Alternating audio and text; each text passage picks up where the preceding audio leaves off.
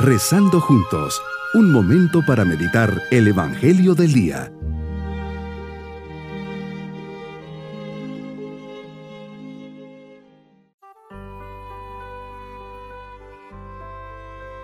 Mi saludo en este día 3 de enero, con el deseo de dirigirme a Dios para orar, le decimos, Señor, te agradezco un nuevo día en el que me das la gracia de ser testigo de tu amor.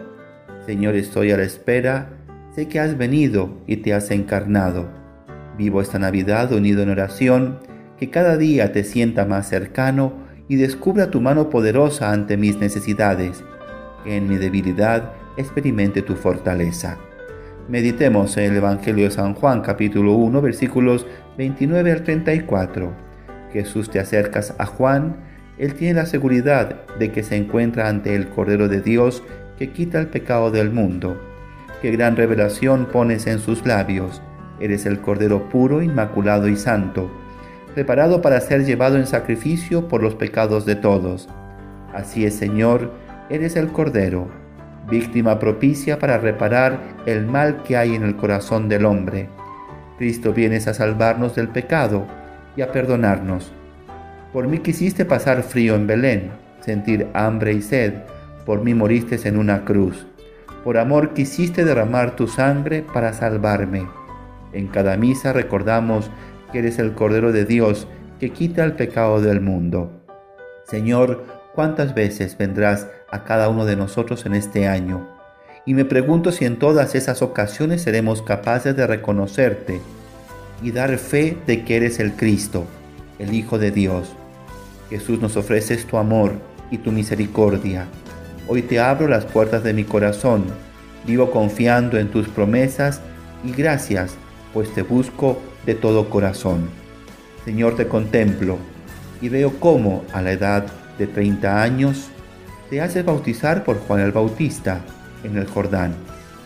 Se trataba de un bautismo de penitencia que utilizaba el símbolo del agua para expresar la purificación del corazón y de la vida. Juan, llamado el Bautista, es decir, el que bautizaba, predicaba este bautismo a Israel para preparar tu venida como Mesías. Y les decía a todos que después de él vendría otro, más grande que él, que no bautizaría con agua, sino con el Espíritu Santo.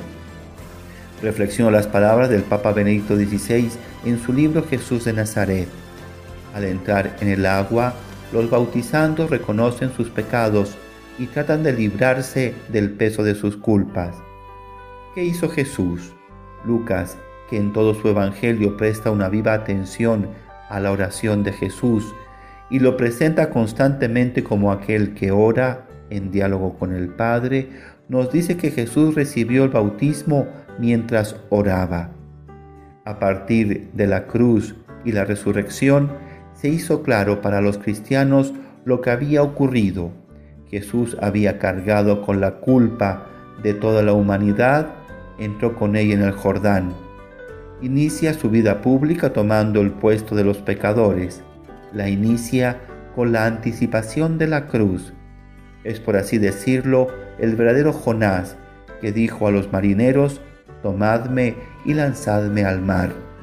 El significado pleno del bautismo de Jesús, que comporta cumplir toda justicia, se manifiesta solo en la cruz.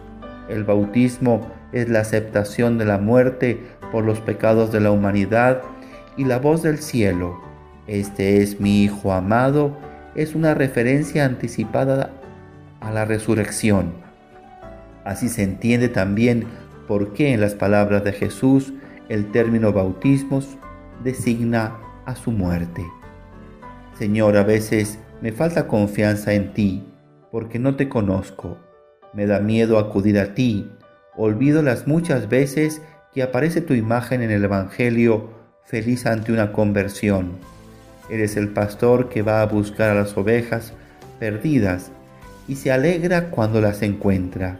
Eres el padre del hijo pródigo que, cuando lo ve venir, corre a su encuentro y lo besa efusivamente. Mi propósito en este día es meditar que la venida de Jesucristo tiene un objetivo, perdonar mis pecados y abrirme las puertas del cielo.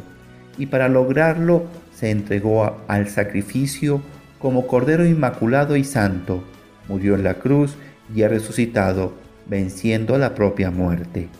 Mis queridos niños, tres aspectos importantes nos revela Juan el Bautista. Jesús es el Cordero de Dios que quita el pecado del mundo, es el que bautiza con el Espíritu y da testimonio que es el Hijo de Dios. Verdades que nuestra fe debe de saber y aceptar. Y nos vamos con la bendición del Señor. Y la bendición de Dios Todopoderoso, Padre, Hijo y Espíritu Santo, descienda sobre todos nosotros.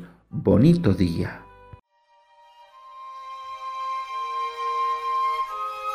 Hemos rezado junto con el Padre Denis Doren, Legionario de Cristo.